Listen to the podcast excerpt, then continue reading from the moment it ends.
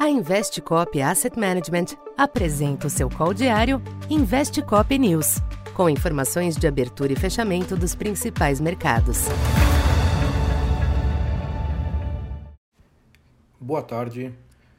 Eu sou Silvio Campos Neto, economista da Tendências Consultoria, empresa parceira da Investcop.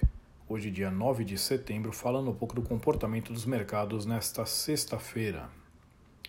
O apetite ao risco dominou os mercados internacionais nesta sexta, com os investidores reavaliando os movimentos negativos recentes em meio às apostas de bancos centrais mais agressivos. A leitura é que boa parte das más notícias e do aperto monetário restante já estão no preço, o que abre espaço para um menor pessimismo. Em Wall Street, as bolsas exibiram ganhos expressivos hoje, com o índice S&P 500 fechando no maior nível desde 25 de agosto. O dólar passou por uma correção disseminada após um período de intensa valorização.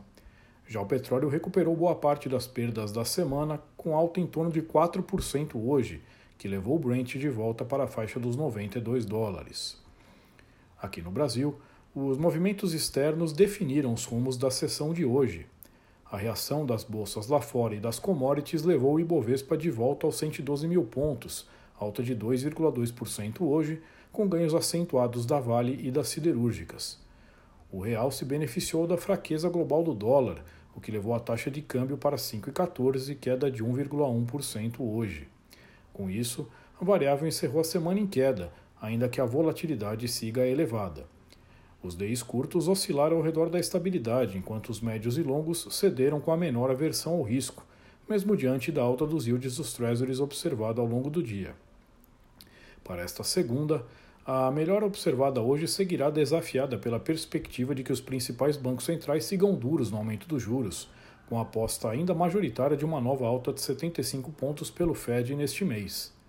Ainda assim, o fôlego demonstrado hoje traz um alento, ao conter visões excessivamente pessimistas para os ativos de maior risco.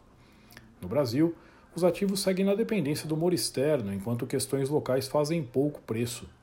Por aqui, a pesquisa Foco será monitorada após dirigentes do Banco Central ainda demonstrarem descontentamento com as expectativas de, do IPCA de 2023 e 2024 desancoradas. No entanto, a curva segue apontando maior probabilidade de término do ciclo da Selic nos atuais 13,75%. Então por hoje é isso. Muito obrigado e bom final de semana. Essa foi mais uma edição Investe Cop News.